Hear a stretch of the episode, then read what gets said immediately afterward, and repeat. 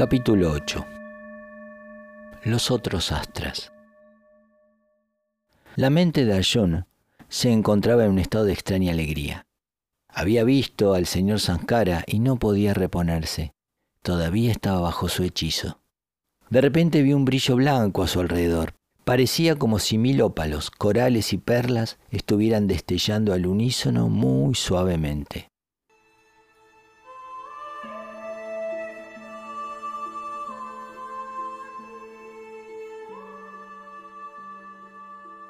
Arjuna tuvo una extraña visión. Todos los dioses de los cielos se dirigían a la cima del Indralquila. Vio a Varuna, el señor de los océanos, a Kubera, el señor de las riquezas, a Yama, el señor de la muerte, e Indra, el señor de los cielos. Varuna, Kubera, Indra y Yama eran los señores de los cuatro cuartos, oeste, norte, este y sur.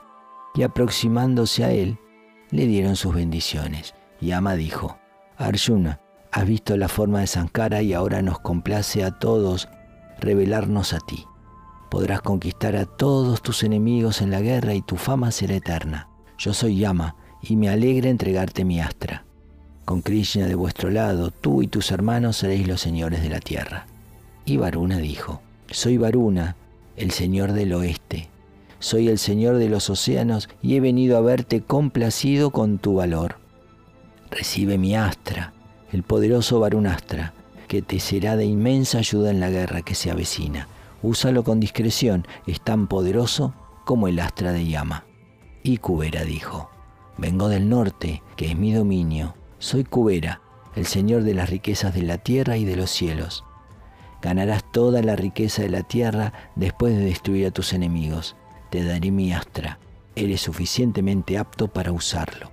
Indra abrazó a su hijo y le dijo, me siento muy feliz y estoy muy orgulloso de ti. Has alcanzado lo que ningún mortal ha podido hacer hasta ahora. Tengo una tarea para ti en mi reino. Te mandaré mi carro y te daré todos mis astras. Viendo a todos los dioses de los cielos que se habían reunido en la cima de la montaña Indra-Kila, Arjuna estaba sumido en un profundo sentimiento de humildad. No podía hablar debido a que las lágrimas lo ahogaban. Cayó a sus pies, honrándoles como merecían, y luego dijo, Yo soy un humilde mortal, y vosotros sois dioses, que por vuestro gran amor a los pandavas me habéis favorecido, y he tenido la buena fortuna de veros con estos ojos terrenales.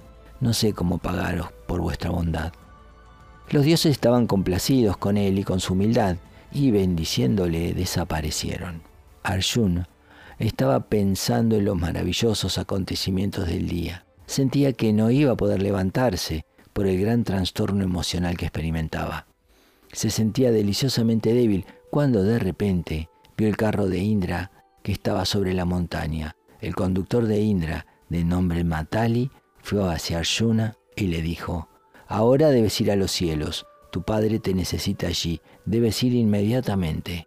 Arjuna contestó, sí, Debo apresurarme. Es mi buena fortuna el que pueda ver con estos ojos terrenales los cielos que solo se alcanzan después de realizar llagas como el Rajasuya y el Aguameda.